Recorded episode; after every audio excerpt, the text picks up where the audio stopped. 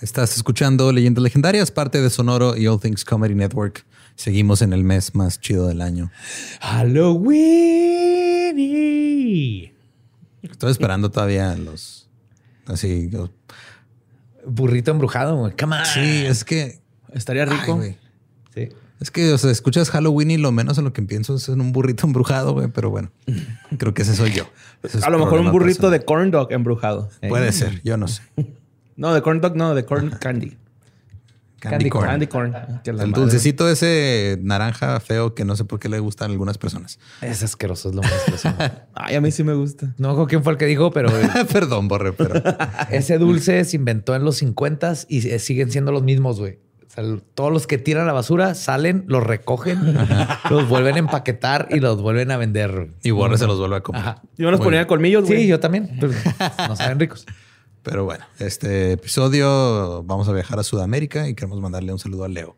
Leo, this is for you. Saquen sus are jazz para que coman. Que saquen sus cuicas Y sus para cuicas. hacer ruido. Yes. Vámonos Sus con los caipiriñas para olvidar lo que pasó. Los dejamos, los dejamos con el episodio 137 de Leyendas Legendarias. Oh, 137.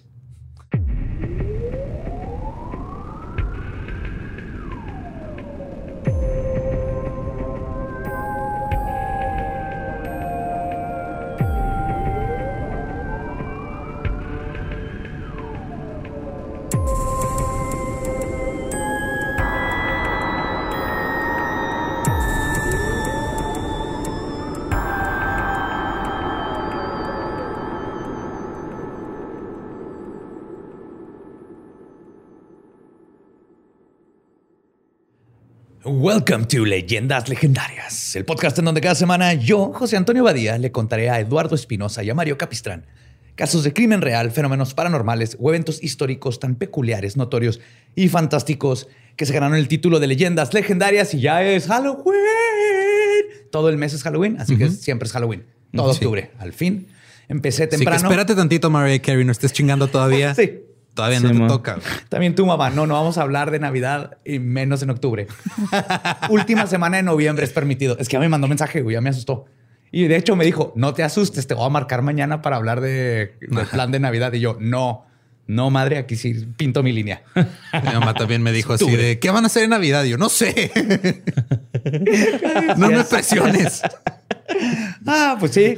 Bienvenidos, está aquí la Trinidad, la maldita Trinidad. Le vamos a poner si me gusta. La maldita Nice. Trinidad favorita que estamos con ustedes todos los miércoles macabrosos. Está Eduardo Espinosa.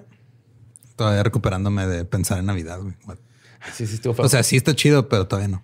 Exactamente. Y Mario López Capistrán, que sé que tú amas la Navidad, Así pero, es. pero respetas que estamos en octubre. Claro, güey. También me gusta un chingo Halloween. Un chingo Día de Muertos también. De hecho, una vez La tragadera, güey. Sí, güey. Me encanta. Una vez Borre se disfrazó de Santa Claus para Halloween. Ajá. Ah, sí, cierto. Ujú. Ujú.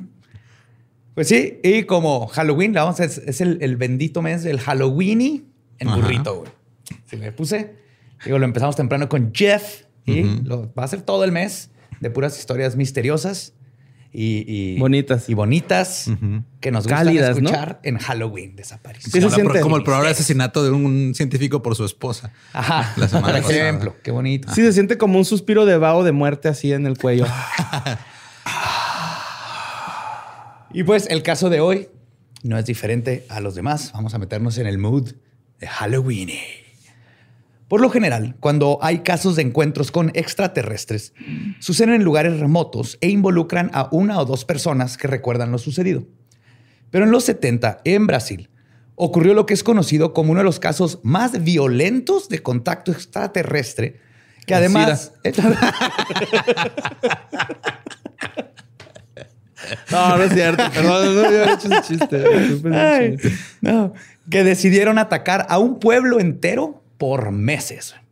Hoy les voy a contar la historia de una de las investigaciones mejor documentadas y más importantes que se han hecho en la historia de la ufología. La Operación Prato. Prato. Prato. Ahorita les voy a decir, es plato. Pero es en portugués, pero se llama Operación Prato. No sé cómo, cómo es. ese? Eu sí un prato en el cielo. Así. Ya sé que borré. eh, Me iba a salvar. Y todos los brasileños emputados ahorita. Sí. Leo, te mandamos un saludo, un abrazo, carnal. Pues esta historia es impresionante que no sea de lo más famoso. Yo creo que está ahí arriba para mí en el rango con Roswell y Betty Barney Hill, pero casi no se conoce y está increíble. Increíble.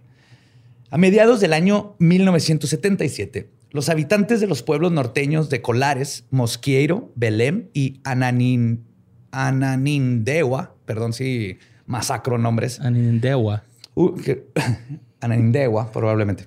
Ubicados en uno de los estados más grandes de Brasil, Pará, fueron testigos de numerosos encuentros ovnis. Muchos de ellos fueron al hospital con quemaduras fuertes en las piernas y brazos y decían haber sido atacados por rayos láser de color amarillento y rojizo provenientes del cielo. Uno de los primeros... Sí. ¿Qué pedo, güey. Está buenísimo. Uno de los primeros casos sucedió el 14 de septiembre de 1977. El pescador Abel Trinidade estaba escuchando la radio en su cuarto, aproximadamente a las nueve y media de la noche, cuando una luz intensa alumbró su aposento. La luz causó que quedara paralizado. Cuando al fin pudo recuperar el movimiento, notó que estaba sufriendo de un dolor de cabeza intenso y mareos que le duraron durante días. Tres semanas después, Manuel dos Santos vivió algo similar. Lo despertó una luz que entró a su cuarto. La luz lo paralizó. Su cuerpo quedó adolorido por semanas. Y durante las siguientes noches empezó a ver más ovnis volando todo alrededor del pueblo. Oh, cabrón. Ah, eso está cabrón. Sí, se alumbraban, estaban en sus cabañitas. Es, es un pueblo de... De hecho, técnicamente es como una isla. O sea, está separado Ok. del, Del de- continente. Del continente, pero eso es parte de Brasil, es en la parte norte. Y este, ahí empezaron, toda la isla empezaron a ver los, los ovnis volando por todos lados. Ay, güey. Por- luego Café Tacuba hizo la canción del aparato, ¿no? Y poco a poco, más pobladores comenzaron a ser testigos de las luces en el cielo o las luces que los perseguían. Las personas comenzaron a enseñar quemaduras y cicatrices donde habían sido tocados por esta extraña luz que sacan, como de película, que sacan una luz los hombres. Ajá, y te, toca y te quedas ahí. te paraliza, Ajá, te paraliza. y tenían quemaduras y, y se pone más, más cabrón. Otros mostraban síntomas más extraños, como la pérdida de cabello solo en el área donde el haz de luz los había tocado, o, y- o su piel tenía extraños sarpullidos que no podían ser explicados. Porque se veían las naves y echaban como una luz, y luego también tenían unas como más delgaditas, tipo láser. Para mí que eran naves adulteradas, güey. Sí, esas madres te dejan adolorido por semanas. Sí, güey, te pegan. crudota que te da de tres días. Sí, güey. Traían luz neón en vez de así como las y luz de... negra. Era claro que los rayos no eran para jugar con los seres humanos como si fuéramos gatitos y hacernos correr por toda la selva. Que estaría adorable, la Sí, neta. que llegaran los aliens a aventarnos láseres y estemos ahí como pendejos, como gatos persiguiéndolos. que en teoría, si te pones a pensarlo, esas son las luces en el cielo. Sí, pues Cuando estamos- hay una aparición de luces en el cielo, estamos ahí nomás como gatitos. Mira, mira. Sí. Pues lo que parecía ser alguna especie de sonda exploratoria, además dejó evidencia física. La doctora Walaide, Welaide Cecim Carvalho, quien era la directora de la unidad de salud en Colares, documentó en sus notas estos hallazgos. Y cito, son dos hoyos paralelos como si unas agujas penetraran en la piel de las personas. Ah, cabrón. Sí, ella tenía solo 22 años cuando esto sucedió y era totalmente escéptica al fenómeno al principio. Pero les empezó a llegar gente que tenía así dos perforaciones, este sarpullido o les faltaba cabello en esa parte y se ve así como si les hubieran Como ir al IMSS a vacunarte, carnal. Igualito, llegas, sales con una bola y, y con fiebre. Te dan bolas en lugar de quitártelas. Sí, ¿no? Welaide trató este, a por lo menos 30 pacientes diferentes que fueron admitidos al hospital con quemaduras extrañas y extrañas marcas de lo que describía como las dos picaduras paralelas con un objeto punzocortante, casi siempre en el pecho o el cuello. Además de que varios de sus pacientes presentaban síntomas de anemia y mareos. Este Pero ¿Eran, ¿Eran incisiones así como línea o eran puntitos? puntitos, como si dos agujas tuvieran así. Pero para, o sea, nada más el puro puntito. Pues que si son dos puntitos, pues en teoría. Pues están paralelos, están pero- Paralelos ajá. siempre. Pero, o sea, me llamaba la atención que se refería como paralelas, que eran como Sí, incisiones. yo también en línea. Así lo describe, Ok. pero no si eran, si eran hoyitos porque hay fotos y se ven así. Ah, así. Ay, güey. Ese factor de la anemia que les contaba fue lo que comenzó el rumor de que las luces estaban siendo usadas para sacarte la sangre. Líquido a la Líquido rodilla. Sí, fue una campaña de vacunación, ¿no? al pecho y al... Sí, magneto suelto, güey. ahí. Con el tiempo, sus pacientes presentaron síntomas como migrañas, fatiga crónica y una sensación de estarse quemando. A pesar de que les tomaban la temperatura y estaban Ah, bien, pero bien, ellos pero estaban ardiendo. como- Ajá. En una ocasión decidió llevar a dos de sus pacientes que estaban muy mal a un hospital en la capital de Belém para que fueran tratados, pero ambos murieron. De hecho, la causa de muerte fue así como, pues se murió, así como paro cardíaco. Causa de muerte cesó de vivir. Neumonía típica, ¿no? Ay. Pues la doctora había trabajado con pacientes de cáncer y en sus apuntes dijo que las quemaduras alrededor de las punciones eran consistentes con quemaduras hechas por radioterapia, específicamente con cobalto 60. Ah, qué It's back. No.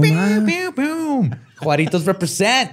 No, pero en los 70 todavía no mandábamos Les varilla. mandaron varilla infectada para hacer sus naves, No, no. todavía no.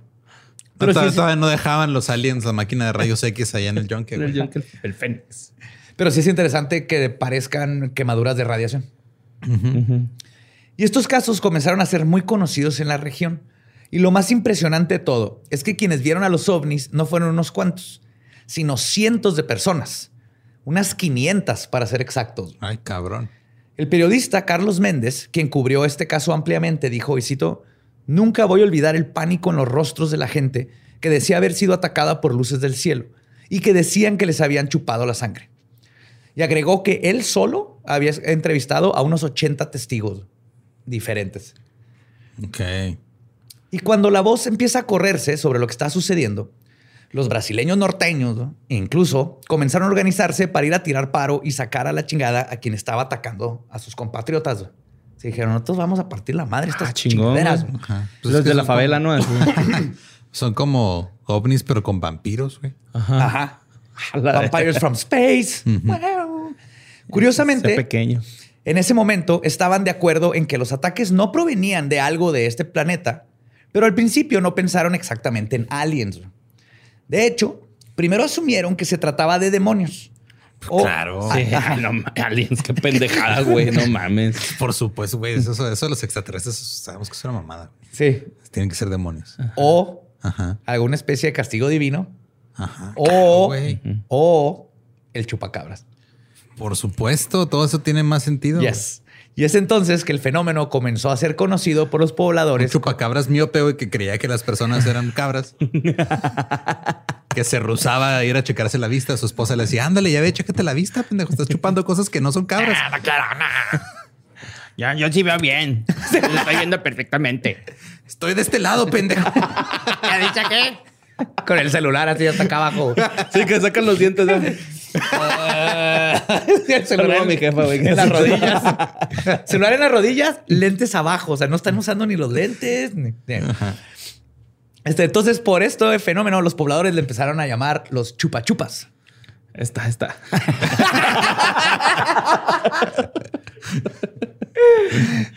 También le decían este, los bichos, las brujas, los bolas de fuego, cosas así. Pero él es más conocido por los chupachupa o los chupachupas. Ok. Sin saber contra qué o quiénes estaban peleando, la histeria colectiva se agravó en pocas semanas. El pánico satánico se aferró de los pobladores y muchas familias comenzaron a unirse para combatir al enemigo de la forma más lógica que pudieron pensar. Rezando. No, estos sí eran, eran Ah, norteños, ok. güey. Sí hicieron algo, güey. Prendieron fuego para ahuyentar a los no deseados, mientras que otros iban por las calles golpeando latas. Y lo prendían Si ¿Saben qué funcionaría para deshacernos de gente que no queremos? Tráete el manual de la caca de la KKK. Casi, güey. También prendieron cohetes. Ajá. Así tenían como si fueran misiles. Ok. Haz de cuenta, estás viendo un tiramisiles de acá. y los prendían y los mandaban al cielo para que explotara y ahuyentara a los chupa chupa. Chale, güey. Obviamente esto no funcionó. Y sí hubieron los religiosos que estaban rezando un rosario. Y los más radicales se armaron con palos, piedras y hasta escopetas. La situación era tan mala Y motonetas, ¿no? Que siempre llegan a saltar en moto. güey. ¿Por qué hay tantos videos de eso?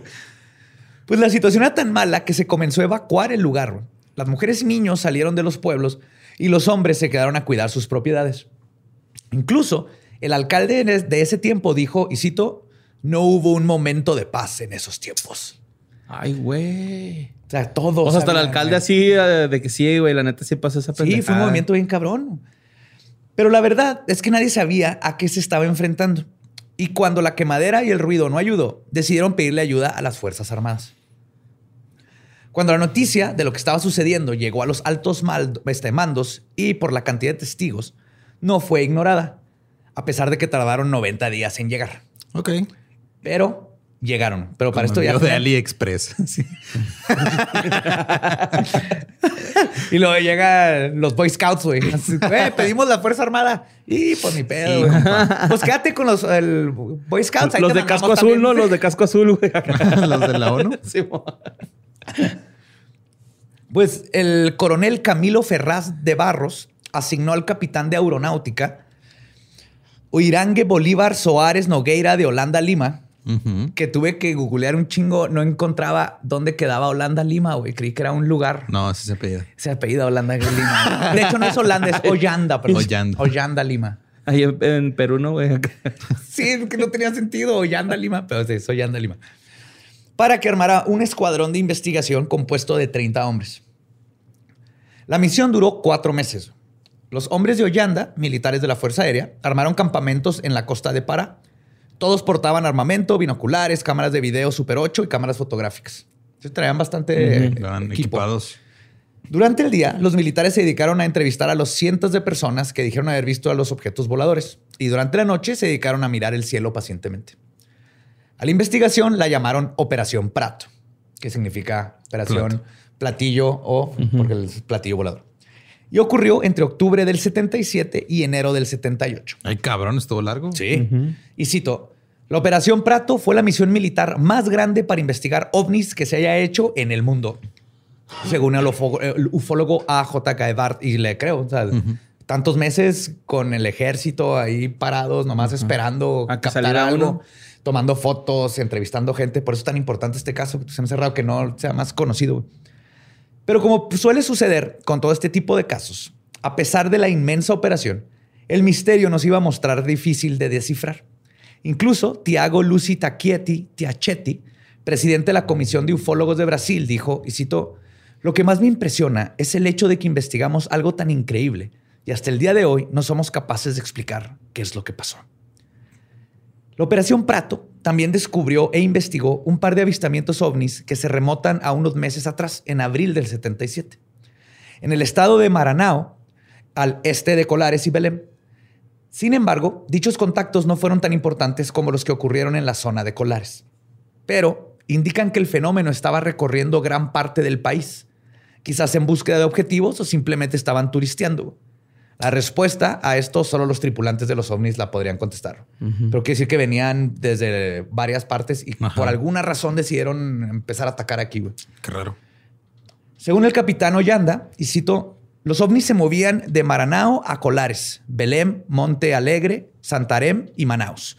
Cubrieron una gran parte de la región del norte de Brasil y las franjas de las Amazonas. Durante la operación, los agentes vieron muchísimos ovnis, y tomaron cientos de fotografías y horas de video. Se dice que además los videos lograron capturar OSNIs, objetos submarinos, no identificados, que pudieron ser observados sumergiéndose en el agua cerca de la bahía de Marajó. Para cubrir todos los ángulos, como debe ser, como parte del equipo del capitán Ollanda estaba el médico Pedro Ernesto Poboa. El psiquiatra visitó el pueblo de Santo Antonio de Ubin, Ubintuba, el 26 de octubre de 1977 para entrevistar a la gente que fue atacada por ovnis. Cuando a Pedro le tocó escribir su reporte, el psiquiatra dijo su veredicto. Y cito, histeria colectiva. Claro. Eso fue.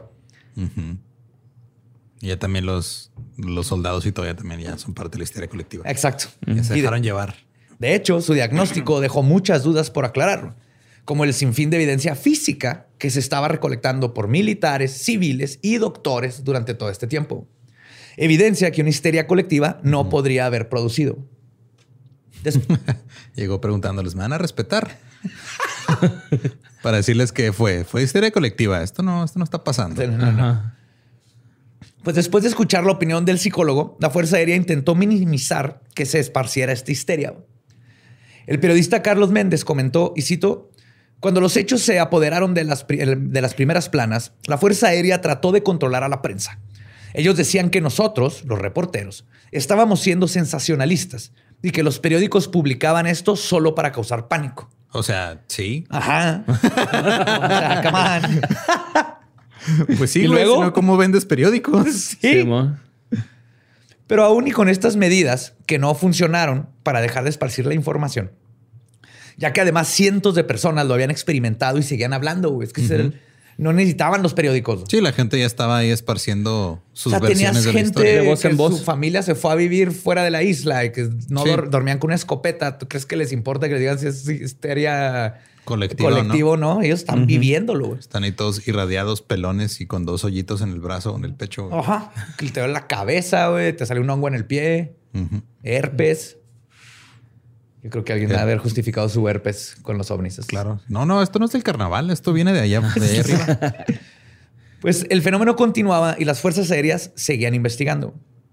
Y de hecho, la doctora eh, Huelaide fue confrontada por los militares, quienes le dijeron que persuadiera a sus pacientes de que todo era una enfermedad de origen social. Era su forma de decir Ajá. pánico. Colectivo. Pues la doctora se negó. Y de hecho, ya era fiel creyente en el fenómeno. Porque además, para este tiempo, fue testigo de una de estas naves. Incluso vio a dos entidades adentro de ella. Ah, cabrón. Y ahorita va a llegar más a eso. Y el fenómeno siguió dando que ver. Rolando Nazario de Lima. Sí, güey, estoy esperando este momento, güey. Neta, güey. Neta, güey, así tiene que decir fenómeno en algún momento. Brillante, güey. Esa es paciencia, güey. Eres, Sí, el, güey, sí. eres el tigre de la ¿Te fijaste que comedia, güey. serio, Esperando entre las plantas, güey. Sí, estaba serio. más Esperando. Clever como girl. Clever girl, güey. Pues es que es ese pinche corte de pelo feo que tenías. No se lo hace un ser de este mundo. No. Sí. Pues Ni juegas. de sí, verdad, este, toda la luz así en la cabezota, güey, nomás aquí. Nomás le quedó el copete. Es donde se tapó.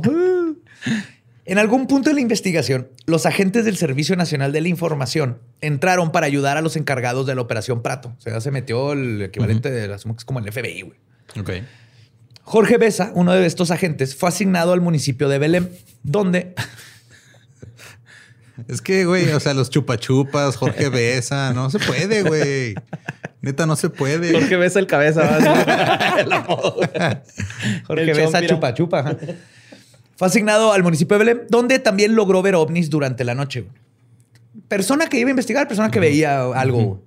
Eso está muy cabrón, güey. O sea, porque pues no hay. Siempre pasa todo lo contrario. Sí, pues, Pasa llegan algo. y llegan y ya, no, pues ya no salió Ya no ninguno. nada. Aquí llegan y llegan más ovnis también. Pero, por ejemplo, el ejército sí estuvo esperándose un rato a que pasara, ¿no? Meses, meses. sí, pero O de todos modos, o sea, el hecho de que cada vez que llega alguien nuevo vea evidencia está muy cabrón. Sí, es que era diario, diario estaba sucediendo. Sí. aparte, o sea, aparte que lo ven, era, no, no paraba y no paraba y no paraba. Estaban todo el día chingue, chingue, chingue. Los, los, las naves. Los platos. Ajá, los pratos. Pues Jorge Besa dijo, y citó, él, o sea, el refiriéndose al ovni, parpadeó sus luces tres veces, hizo algunas maniobras y luego desapareció a gran velocidad. No teníamos duda de que ese objeto era comandado por un ser inteligente. El fenómeno era visible para todos, solo tenías que ver al cielo. Y tantas instituciones gubernamentales involucradas llevaron a que este caso estuviera increíblemente bien documentado. Llegó el punto en que notaron un patrón en la aparición de las naves, al grado de que ya podían predecir cuándo aparecerían de nuevo. Vienen en 442, güey. Mira, ya viste.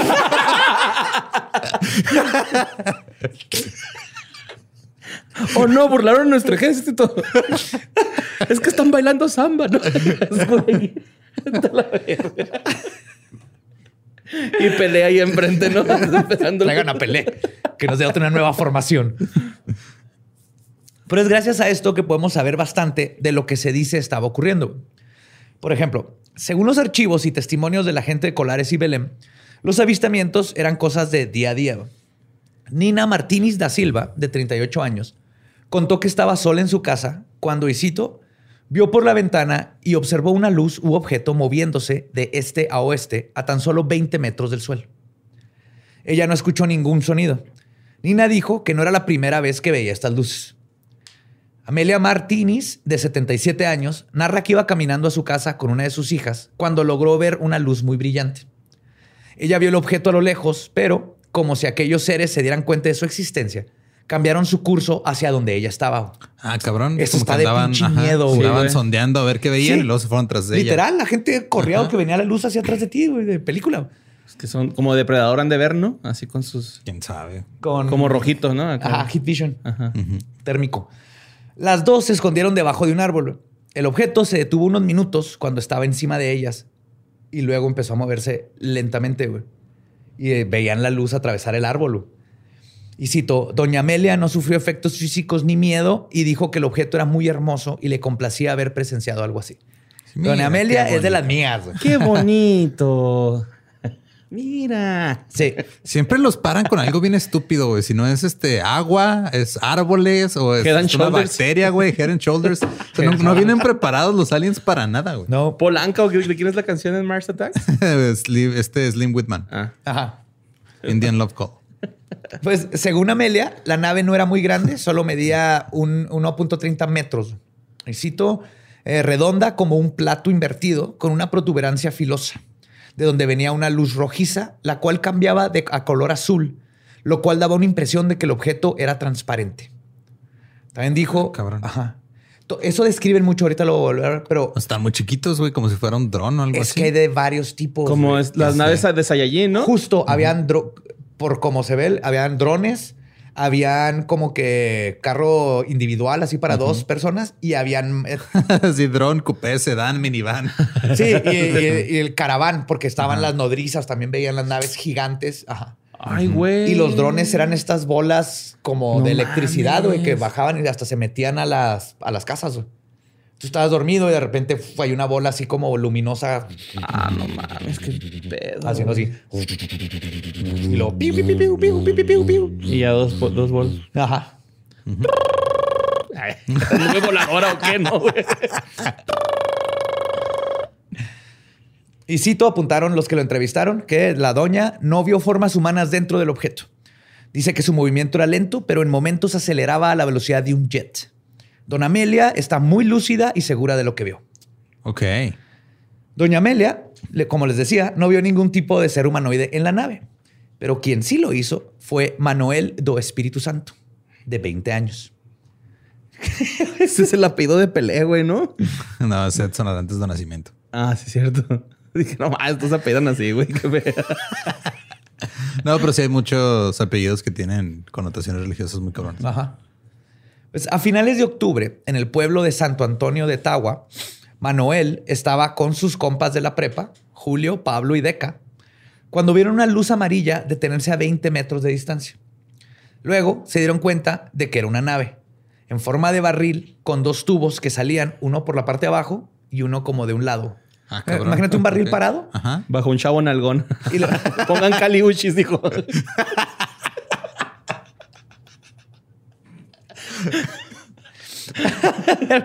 Era un tinaco, güey. Así se puso en su techo. Dijo que, y cito, pudo ver a dos tripulantes dentro que parecían seres humanos, un hombre y una mujer. El hombre estaba a la izquierda y la mujer a la derecha del aparato. Diciéndole, ya, pregúntales pues, que ya, estamos perdidos.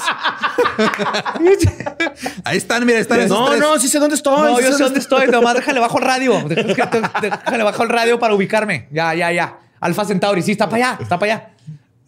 Ay, güey. Agregó que los dos llevaban lo que parecían ser lentes oscuros y tenían un- un- como un equipo de comunicación, o sea, como audífonos. Ajá, Tenía- como un headset. Como un headset.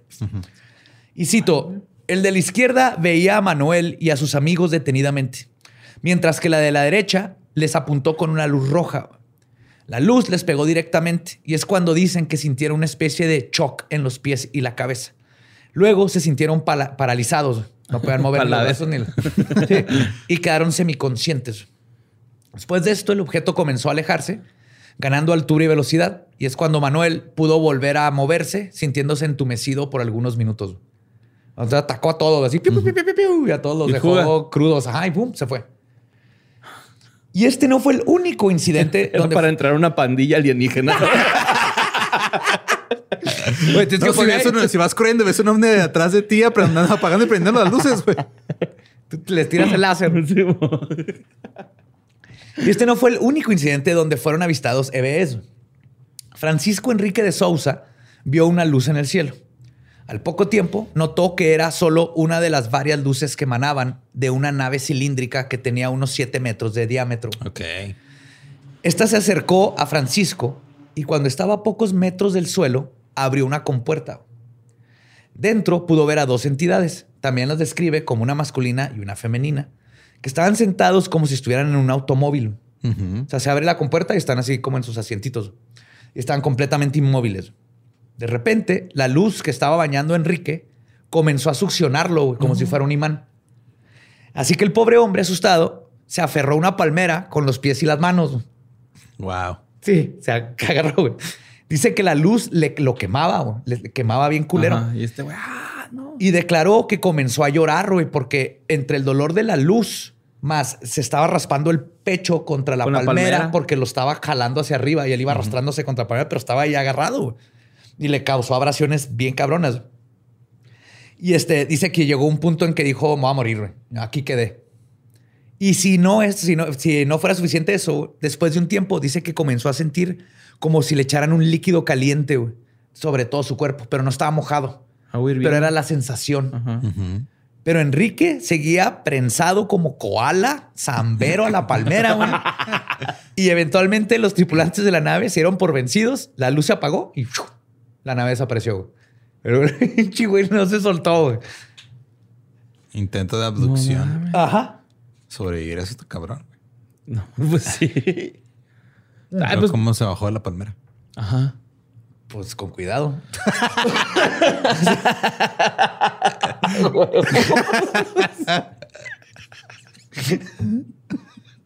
Ya sin lastimarse más. ¿va? Sí, ¿no? Así, au, au, au, au, au, au. Oh. Y pues, este. Esto de los ovnis comenzaron comportando, este, a comportarse de manera ya más hostil con los locales de Colares y Belém. Tal es el caso de Raimundo Nonato Barbosa, de 48 años. Él contó que iba a Ese regresar. ya- Ese pedido sí está culero. Nonato. Nonato, güey. Ajá. No nacido. ¿eh? no nacido. Él contó que iba regresando a su casa después de la chamba, cuando comenzó a sentir que perdía la fuerza. Los archivos de la operación dicen que, y cito, perdió su zapato. Se le cayó. No mames, Y se aún, murió. no, y aún así siguió caminando. Ah, ok. O sea, estaba como letárgico. Superido, ajá, así, sí. ah. Dentro de su estupor, logró voltear hacia atrás y es cuando vio la luz rojiza y amarillenta de la que hablaban todas las personas, que estaba como unos 30 metros de distancia. El objeto, de 1.5 metros de tamaño, comenzó a emitir una luz azul que le pegó a Raimundo en la espalda. No emitió ningún sonido, es lo que dice y recuerda, y dice, y citó, muy asustado, agarró fuerzas para correr a la casa de un amigo que vivía cerca, gritando por ayuda. En la carrera pudo ver que el objeto se había detenido a la altura de unos árboles, dejando un rastro de chispas de fuego de muchos colores. Ok. Su cuerpo se estremecía, sintió dolor de cabeza, entumecimiento y un parálisis parcial que le duró varios días. No tuvo quemaduras u otros síntomas. Y probablemente una de las que la pasó peor fue Claudaumira Rodríguez de Paixao, Paixao, de 35 años. Ella contó que estaba dormida en una hamaca junto con su primo y sus hijos. A gusto. Sí, bien a gusto. Cuando vio una luz, eh, la hamaca dentro de la casa, cuando vio una luz que se posicionó en su cuerpo y comenzó a recorrerla. Sí, una luz Como escaneándola. Como escaneándola, exacto. La luz que describe que dolía horriblemente se posó en su pecho izquierdo, sí, aquí arriba, y de- dice que empezó a sentir que le quemaba muchísimo y de- según ella, y cito, le chupó la sangre. Pero creo que aquí ya está ya asustada Ajá. por las, los Por rumores. lo que había escuchado. Ella nomás sintió que algo, pero sí sintió unos piquetes. La luz luego pasó a su mano derecha. ¿Qué? No, no, va a dar pendejada. Calla. La luz luego pasó a su mano derecha y sintió como si le estuvieran picando con una aguja también en la mano. Ah, cabrón. Fue del pecho a la mano y también. Y justo como si se le hubiera subido el muerto, Claudomira trató de pedir ayuda, pero no podía emitir ningún sonido. Su cuerpo estaba parcialmente paralizado, pero podía ver a la nave. O sea, se quedó viendo y veía la nave donde venía la luz. y dentro vio dos criaturas que describe como, y cito, con piel traslúcida, ojos orientales y orejas grandes. Entonces no sé si estos... tenían algo en la cabeza que uno lo describió como audífonos, Ujú. otro describió como, orejas, orejas grandes. ojos orientales como los grises que tienen los ojos y tal vez Como la- almendrados. Ajá, almendrados y tal vez como están tan grandes y negros, el otro vato asumió que son lentes lentes. Ajá. Dice que ambos vestían con trajes verdes ajustados y uno de ellos tenía lo que parecía ser una pistola que era con lo que aparentemente le estaba disparando el rayo de luz. Ok. O sea, el rayo no venía de la nave, sino de... Sino de la Estaba checando su temperatura. Ajá. borrándole el triste ese, el triste recuerdo de ese amor. Oye, pero, o sea, nada más lo sería. Lo serían. No, nunca mataron a ninguno ni nada. Pues dos se murieron, pero no hay forma de saber si... Sí, fue por- Sí, los que se fueron al hospital, Los que se fueron al Ajá. hospital y fallecieron, pero... Ah, los pues, de- sí, cierto. La causa de muerte, tío, uno fue creo que este paro cardíaco, el otro fue como una embolia. Entonces, quién sabe si tenían algo antes o todo, pero coincidió que los dos fueron atacados. Y de hecho, Costa Claudomina, su prima, su primo se dio cuenta de lo que estaba sucediendo. Y cuando, porque esto pasó en segundos, ¿no? O sea, está esto y voltea el primo y empieza a gritar, pues estaba de- con terror, güey, de que what the fuck. Claudomira, con las pocas fuerzas que le quedaban, pudo decir, y cito, estoy arruinada, el animal me chupó. Wow. Qué chido. Claudomira, güey, la chuparon, güey. No va. Luego dice que sintió Estoy mucho arruinada. calor en su pecho. Sí, estoy arruinada. Sí, no, Nadie se va a casar conmigo. Sí, ya valí verga, güey. Luego sintió mucho calor en su pecho y su mano y un fuerte dolor de cabeza. Ajá. Después del ataque, Claudomira pudo llegar al hospital, donde fue atendida por la doctora Abuelaide. El incidente no pasó a mayores, pero la tuvieron que examinar por varios días y porque seguía con dolores de cabeza y así. Finalmente la dejaron salir del hospital, pero Claudomira dijo que el incidente la dejó con secuelas físicas y psicológicas el vida. resto de su vida. Ajá. Dolores crónicos, le regresan las migrañas, de repente le arde donde le dieron con el láser, todo. Y otro testigo que presenció muy de cerca a los aliens fue un pescador que vio un objeto, y cito, circular con un domo rojizo en la parte de arriba. Curiosamente, también describe que daba la impresión de que la nave era transparente. Se me hace que eran muy... que reflejaban ajá, todo lo de alrededor. Ajá. Que reflejaban tanto que. Que parece veía, transparente porque pues, en, en Cromadotas así. súper cromadas y tienes abajo la luz del Chupa las chupas era, ¿no? Chupa chupa. Con Oxo, ¿no? Dice que lo vio a 70 metros de distancia. Según el pescador, pudo ver cómo se abrió una puerta de la cual salió un, y cito, ser humanoide, chaparro, pero musculoso, Mm. vestido con un uniforme pegadito. Kevin Hart. Pues la EBE salió de la nave flotando, dice que no caminaba, vio al pescador y le apuntó con una luz roja. El testigo salió corriendo y después pudo ver al alienígena examinando su red de pescado. Ok. Como que estaba haciendo este güey. Ajá. El humanoide regresó a su nave y esta se movió hacia el pescador, güey, como persiguiéndolo. Y cito, viajando a pocos metros del cielo y proyectando una luz para buscar al pescador de noche, güey. Estoy viendo el reporte. Entonces Ah, venía acá. cabrón. ¡Eh, compa, no corra, güey! Ajá. El testigo huyó por el lodazal y más tarde llegó a un lugar donde sus amigos lo esperaban en una barca. Mientras les contaba el incidente, el objeto apareció de nuevo, güey, pero con un color diferente. Rojizo en la parte superior y azul verdoso en la inferior. Todos, cuando lo vieron, huyeron del lugar. Pero dicen que el humanoide salió de nuevo, inspeccionó el barco donde habían estado ellos y luego se regresó al objeto que desapareció más allá de los árboles. Ay, güey. Sí, está muy cabrón que te persiga Sí. así, güey. Y anda Sí, buscando. pero no te hace nada. Y luego checa así como que a ver si agarraste una truchita. Otra tal vez Ajá. quería ahí un guachinango para la familia. I don't know. pues el testigo fue examinado por médicos y psicólogos, pero no encontraron anomalías. A fin de cuentas, el pescador pudo escapar de los aliens sin secuelas físicas. Pues, si todavía nunca le pegó la luz. Pero hubo una pareja que no tuvo tanta suerte. El 28 de octubre, Benedito Campos y su esposa Silvia Marie, que estaba embarazada, se encontraban en su sala, cuando por fuera de la ventana pudieron ver una nave plateada.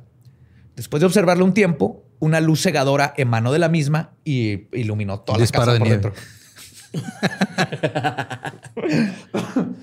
Esto causó que Silvia entrara en un tipo de trance. güey.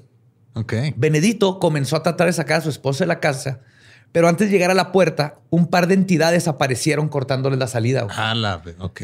Sí, ya estaban abajo. Sí, anda en modo acá crimen organizado, ¿no? Persiguiendo, Cobrando cuota, güey. Sí, güey. Cobrándole cuota a la gente que trabaja ahí, honestamente, sacando sus peces del, del mar. Sí, a ver, cuántas sardinas acá. Ah, este güey se lo iban a secuestrar al de La Palma. Sí, Sí, güey. güey. sí, De De la palma, pobre. Dice que una de estas criaturas tenía lo que parecía ser una esfera dorada luminosa en una de las manos. Acuérdense de ese dato. Ese incidente El fue Golden atestiguado. ¿El qué? El Golden Tenía un Snitch. snitch, sí. Pues este incidente fue atestiguado por uno de los vecinos de la pareja, quien decidió investigar qué estaba sucediendo. Él nomás dio pues, la casa iluminada por luz del cielo. La llegada del buen vecino hizo que las figuras se fueran, pero la nave no.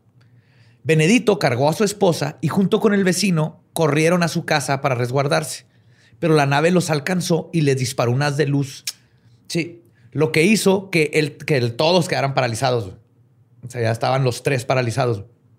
Pero el vecino del año logró como soltarse, agarró a la pareja, los arrastró hasta su lancha y los subió y, se peló para llevarlos a un hospital.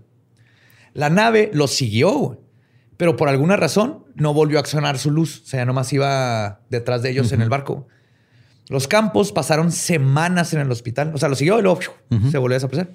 Los campos pasaron semanas en el hospital. Silvia estuvo a punto de perder a su bebé, pero lograron salvarlo. Y Benedito quedó estresado y con severa depresión que le duró meses. Sí, está cabrón. Sí, qué pinche susto. Pues, Pero, el- pues, ¿qué, qué quieren lograr? O sea, parecen pinches mm, niños con lupa persiguiendo hormigas. Ajá. Ajá. Ajá.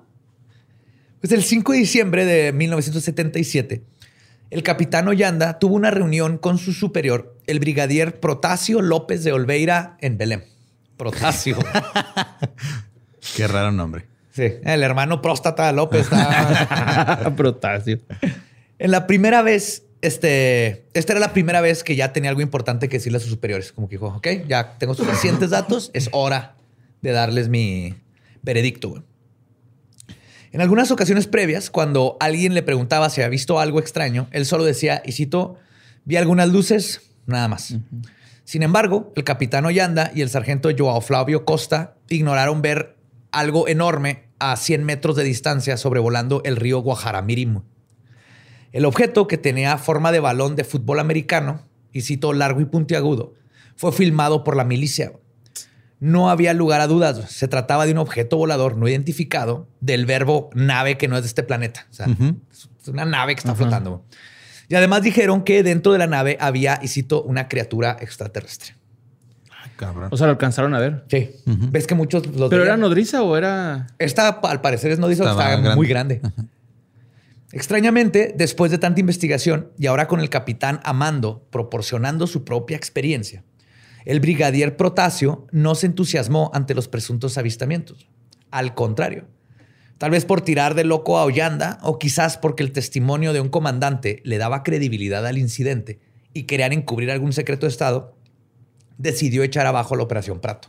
La investigación duró cuatro meses, pero continuó de manera no oficial durante la mayor parte del 78, por el interés personal de muchos de los investigadores.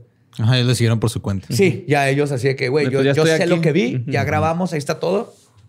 Ya yo me lo aviento. Y los otros güeyes, los, los soldados que andaban ahí... ¿qué, A muchos lo regresaron. ¿eh? Pero... eh, Pues sí, pero pues no ahí se los habrán... Nada más han de estar ahí este, contándole a sus otros compañeros en el ejército. No, neta, te juro que sí vi ese pedo, güey. Y los otros estamos viéndonos con cara de. Eh, pues, entonces al pinche vato ahí, güey. pinche, como koala, güey, Pinche la don palmera, acá. güey. Ese don ya está bien tron- tronado, güey. Tíralo Sí, al güey. Nos amarrábamos acá uno otro para que no, no nos tuvieran, güey.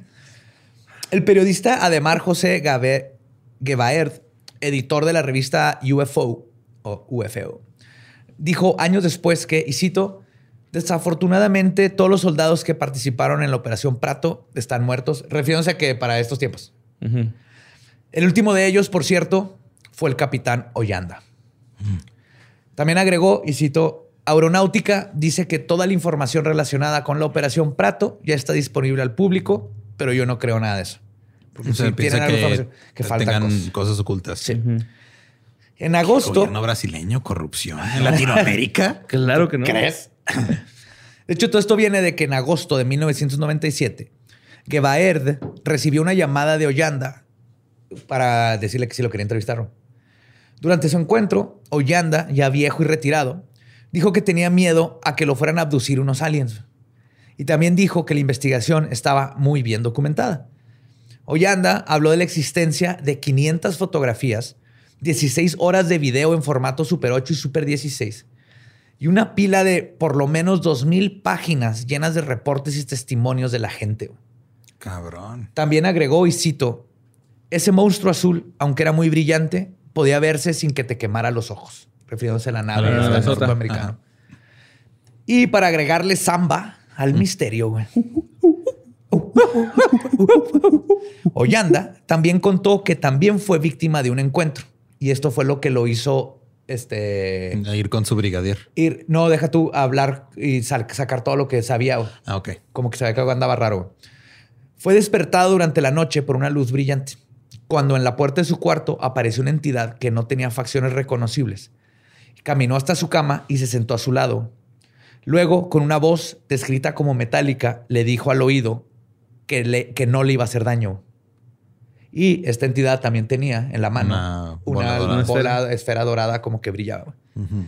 Dos meses después de esta entrevista, el capitán Ollanda, que ya era coronel, de hecho, Vio un dragón así enorme, güey. que No mames, se juntaron todas. Qué chingón, güey. Pinche Krillin. Pinche Otra vez.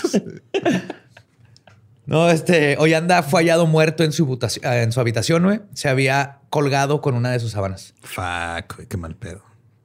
Y una teoría, que obviamente es la más morbosa e interesante, güey, dice que lo habían suicidado a la Jeffrey Epstein por haber revelado información ultra secreta.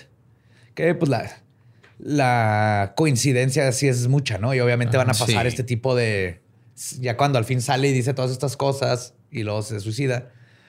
Pero eh, también hay gente que dice que ya había intentado suicidarse antes, Ajá. entonces no hay forma de saber, pero obviamente pues, no puedes negar que vas a- van a hacer una conspiración de un hecho así. Sí. Pero hay quienes, aparte, creen que Ollanda fingió su muerte, se cambió de identidad y se mudó a otro país. No. No, eso ya está Sí, muy sí se difícil. suicidó. Está muy crazy. Sí. Pero Gebaert no cree en todas las hipótesis que les, esté, que les acabo de contar. Él dice, y cito, no creo que haya sido una eliminación de testigos o una teoría conspiratoria. La verdad, ya se había intentado suicidar antes, que es lo que les decía. Sí. O sea, ya tenía. Es que también, o sea, si toda. o sea, es un incidente súper cabrón que te cambió la vida, te, te mandó, básicamente te arruinó la. No te la cambió, te la arruinó más que nada. Si quedas con secuelas bien cabronas. Sí, sí, ya tenía problemas. Sí, luego también imagínate saber, hay, hay vida fuera de aquí, güey. ¿Qué más hay, no? O sea, si ya tienes alguna depresión o algo, el saber que somos un puntito azul en medio de la nada y que hay cosas que tal vez nunca conozcamos también no le debe haber ayudado mucho. Pues sea cual sea la causa, la información que tenía Ollanda se fue con él. Y el caso se enfrió y se mantuvo en un cajón durante un par de décadas. Hasta que el 20 de mayo del 2005, la Operación Prato volvió a ser noticia. Durante todo un año, ufólogos brasileños hicieron una campaña para presionar a la Fuerza Aérea Brasileña para que liberaran archivos ultrasecretos que se habían estado guardando desde 1954. Ah, cabrón, 20 años antes de. Sí. de ese pedo. La campaña fue impulsada por el ufólogo A.J. Gaebert, quien piensa que la ufología no es un tema trivial en la política y además que la divulgación de dichos archivos será una victoria para la transparencia en el país. Y según Gevaert, le cambió el nombre y el apellido siempre, Gevaert, 36 mil personas firmaron una petición para lograr que se soltara esto. Y lo lograron, lograron acceder a los archivos. en y el por eso 2005 sabemos lo todavía que no había sabemos. change.org, güey. No, O sea, no, mano. Fue a- de Fue a puerta en puerta. Sí. Creo que sacaron más este, firmas de aquí que la última encuesta presidencial, ¿no? Sí. Y por supuesto, los de más relevancia y volumen eran los concernientes a la Operación Prato, de todos los, de, los que tenían. Pero los encuentros ufólogos de Brasilia lograron examinar 110 fotos y 160 documentos de la Operación Prato. Además, obtuvieron acceso a otros archivos relacionados a un avistamiento ovni que se remonta al 54 y una detección masiva de ovnis que ocurrió en el 86. Pero, por ejemplo, si ellos tienen 110 fotos y 160 documentos, Faltan. Ollanda hablaba de Casi 500 400 fotos, fotos y y 2000 documentos. mil- ¿no? mil- Más videos y los videos aquí no venían. 1800 documentos. No están, no están los videos. Mal pedo. Ajá. Algo están ocultando. Sí. Y en noviembre del 54, el coronel Joao Adil de Oliveira dio una conferencia pública sobre ovnis en frente a otros brasileños muy influyentes en Río de Janeiro. Después de su conferencia, muchos pilotos dieron su testimonio acerca de sus intentos de interceptar ovnis que sobrevolaban acerca de la base aérea. Ok. Entonces, también se descubrió eso. Sí, también andaban cerca de las bases. Ajá, como en todos lados. lados. Cuentan que intentaron perseguir a los objetos no identificados, pero claramente con el equipo militar de esa época les fue imposible.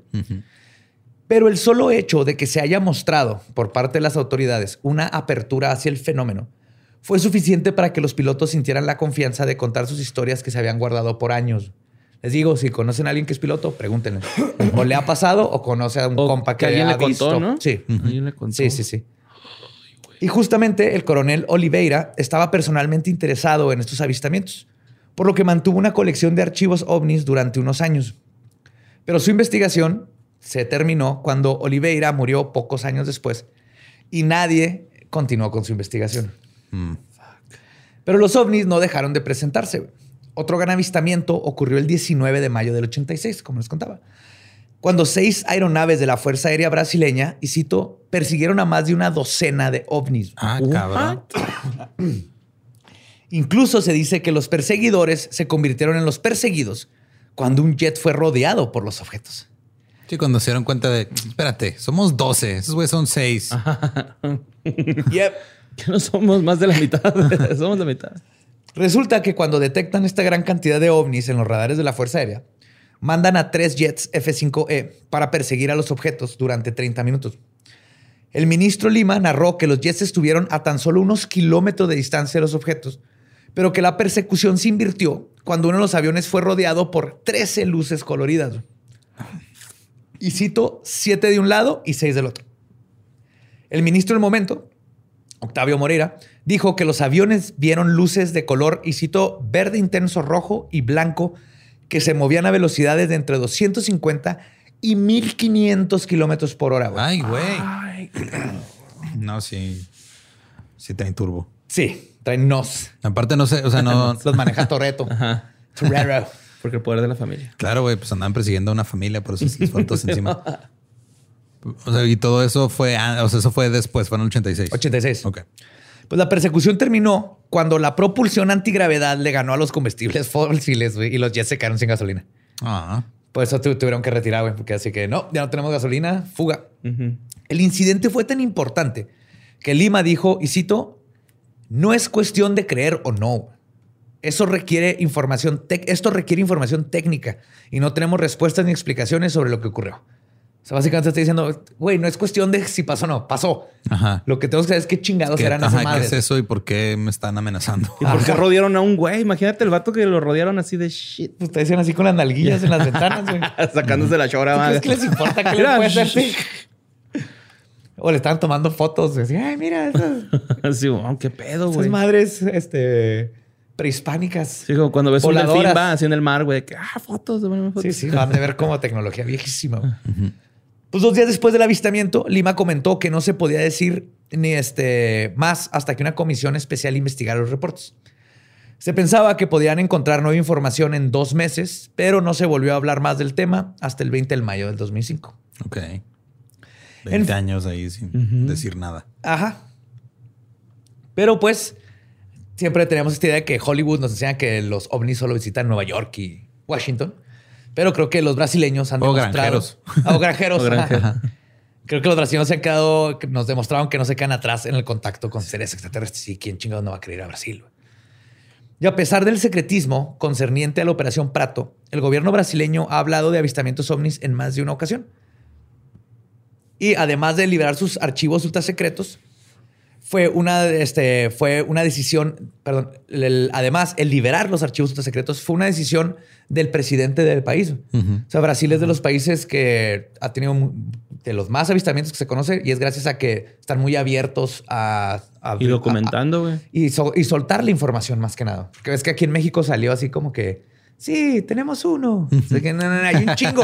Pero yo soy, estoy seguro que no es por malos, es porque han de haber perdido Sí. ni han de guardar, güey. Sí, sí, sí. Sí, lo tenían en floppies, ¿no? Ya no Usan, saben cómo. Ajá, que usan un Monopoly para planear el metro con dados y Simón. bonitos de Dungeons and Dragons. Imagínate para tener. Los exámenes de admisión lo aventan en un escritorio, ¿no? Los que se caen son los que Son no los- entran. ajá. Yep. Y pues la teoría, para tratar de explicar qué fue lo que sucedió por esos meses en Brasil, las teorías, perdón, varían. Algunos dicen que eran China y Rusia o la CIA que estaban experimentando nueva tecnología como drones y láser. Y como muchos de los ovnis venían venir del Atlántico, asumían que venían de allá y tal vez era tecnología súper Pues secreta, tenían ojos asiáticos, tiempos- dijo uno, ¿no? Oye, buen punto. Sí, uno dijo, güey. Ah, Traje verde, el K-pop, todo ese desmadre, güey. El K-pop. Sí, venían a, a- a detener la samba y todo y introducir el K-pop, güey, pero les falló. Y el sushi. Pues otra teoría dice que eran ca- todo fue causado por rayos globulares, que son ball lightning, Ajá. que son estas bolas de electricidad que son posibles, que muchas de esas les llaman brujas aquí en México. Ujú. Es rarísimo el fenómeno, pero existe. Y era lo que digo que entraba a las casas, pero el ball lightning no hace eso, güey. Son rarísimas. güey. También otros dicen que eran parálisis de sueño, que pues, sí te daban parálisis, pero no mames, o sea, O sea, para que todo un pueblo alucine lo mismo. exacto, exacto, justo. O sea, y que esté documentado en por el video ejército, y todo eso. eso video. ajá. Y luego testigos que iban, ¿no? Acá, bueno, Sí. los investigadores también, güey. O sea, está cura eso. Aparte, el parálisis de sueño no te jala y te tienes que agarrar de una, de una palmera. Ajá. Te- Tienes que estar muy despierto para no soltarte una palmera. Y Pero digo, al menos allá sí estaban buscando culpables. Hay, hay una movie donde. hay, hay una movie del Ben Stiller, ¿no, güey? Donde se hacen una patrulla de vecinos y el arma Uno- es una pinche esfera, güey. O sea, Ajá, y uno de, uno de ellos es un alien, Ajá, sí, sí. que es Richard Ayoade. ¿No lo has visto? no. Vince Vaughn es este, Este, Jonah, Jonah Hill, Hill, y ajá. Ben Stiller. Está a dos, tres. Estamos más o menos. Está mamonzona. La pelea se Adam desarrolla en un Costco mamón. O sea, Claro. Pero aún así, pues ninguna de estas teorías por sí solas explican todo lo que sucedió. Y no se puede ignorar que este es uno de los eventos más importantes de la ufología que jamás se haya documentado. Y justo es gracias a esta documentación que no podemos ignorar todo lo que sucedió. El gran número de testigos, aunado a las fuerzas aéreas y la gran cantidad de documentación que se levantó, deja mucho que descubrir aún sobre este fenómeno y su alta extrañeza que siempre lo sigue. Por ahora, la Operación Prato quedará como un gran contacto con un fenómeno fuera de nuestra realidad en espera a ser resuelto. Y mientras tanto, pues seguiremos esperando. Esa fue la historia de la Operación Prato. Venían a callar las pinches cuicas, güey. sí. La investigación va creciendo. Sí, es que sí, o sea, yo no sabía nada de esta madre, y la neta sí es un chingo de Son de esos casos que. Ajá. por, lo quieres este, desacreditar, explicar. Uh, eh, do it, ¿no? Hay que buscar la razón, pero es... que No puedes ignorar 500, más que 500 testigos. Este, la Fuerza Aérea, física. el FBI o el Ah, no, claro que puedes ignorar todo eso. Bueno. o sea, sí. Sí, me refiero a que, pero que no, no se vale ser un este, pseudo escéptico Ajá. que nomás dice, no, no, eso es Nah. imposible. O, ah, no, fue histeria colectiva. Ajá. Ok, pero y, y esto, y esto, y esto, y esto, y esto. Ah, no, pues fue parálisis de sueño. Eso no explica Ajá. esto, y esto, y esto, esto, Y esto. el gas de pantano y el, Ajá. Increíble. el pescador que andaba huyendo. Ese, ¿Qué Mucha- pedo, güey? Ese me dio miedo, la neta. Las fotos de las quemaduras, la doctora, este, los, los exámenes médicos, ahí están. Sí, suena como una iniciación eso, güey. Acá lo de los aliens bajando a chingarse a los brasileiros, güey. No mames. Ese Era su spring break, güey. Eran aliens man. adole- acá en prepa. Aliens adolescentes llegando a Brasil a la... El ataque, Dawn. el ataque de los aliens adolescentes, güey. Está una movie, güey. Uf, Sí. Netflix. De aquí te lo escribimos, güey, ya, neta. Tú nomás No dinos. pedo. Tú di- brinca y nosotros volamos. Yeah. Y ustedes nos pueden seguir en todos lados como arroba leyendas podcast. A mí me encuentran como arroba ningún Eduardo. A mí como arroba Mario López Capi. A mí me encuentran como El Va Diablo. Nuestro podcast ha terminado. Podemos irnos a pistear. Feliz Halloween. Happy Halloween. This is Halloween. This is Halloween. Halloween. Halloween.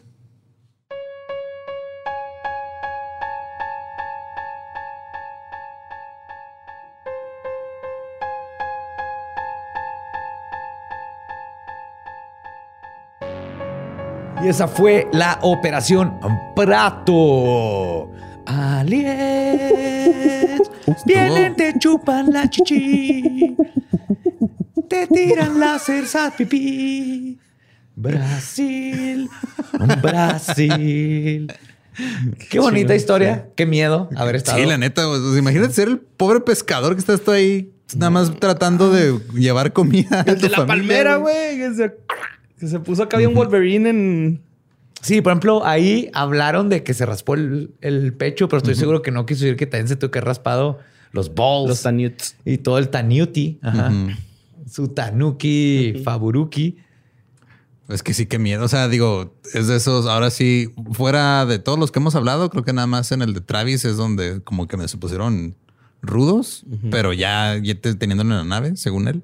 Ajá. Pero Sí, de todos aquí- modos, la- después la teoría que salió, ¿no? De que más bien lo quisieron ayudar. Como perrito atropellado. que Ajá, dijiste. Eso me gustó. Simón. Acá también, mira, si lo vimos de lejos, es como cuando se cae un, un niño y te ríes un chingo. Se cae un niño y luego está bien y no pasa nada. Ya viéndolo después dices, pues les picaron ahí en el cuellito, así no estuvo tan, tan hardcore. Pero lo que sí está impresionante es la cantidad de testigos, de evidencias, la doctora, o sea, hay demasiadas cosas para que alguien llegue y diga, no, no, no, fue nomás pánico. Güey, las lesiones en la piel, eso fue lo que está más. ¿Sabes que no te lesiones en, el en la piel? Qué borre. Arctic Fox, porque está libre de PPDS y de crueldad animal. Ya estamos en otro nivel, güey. Voy a decir exactamente lo mismo, ¿eh? O sea, ya telepatía aquí. Eu pare de sufrir Arctic Fox, tintiño, diferentes coloriños. Arctic Fox, color para tu cabello. Están celosos porque no tienen pelo, güey. No tienen que pintarse acá chido, güey. Así, ma. Yes. Hay dos presentaciones, mediana y grande. Venta de sal en Sally y Amazon. Compren la grande. O dos medianas para combinar. Ese es mi consejo para ustedes. Es lo que yo hacía. Aparte, qué mejor pretexto que es Halloween. Vas. Sí. Oh, si tu papá o mamá no te deja pintarte el cabello, dile que te vas a disfrazar de... De lo padrino mágico. Beetlejuice, padrino mágico, de Babuki. No, nadie No sabe qué que es Babuki. sentido. Él no De sabe qué es. Babuki ni le interesa. Ajá. Ni le interesa. Tú dile, píntatelo. Babu. Done. ¿Cuánto que tienes que blichar? Ajá, para que quede chido. Ujú. Y aún con todo y el bleach de Arctic Fox, el bleach, please, no vas a tener lesiones en la piel. Yes. Así es. Libre de PPDS. Muchísimas gracias, Arctic Fox, por seguir aquí con nosotros desde prácticamente dos años y algo. Éramos unas orugas, así, éramos una crisálida. Éramos tan insignificantes como esos aliens veían a los brasileños. Así. Sí. Y aquí seguimos. Y pues, Pero aquí seguimos y es gracias a todos ustedes.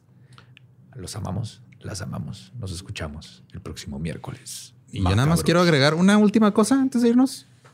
Twitch.tv de Leyendas Podcast, no voy a decir más. Oh.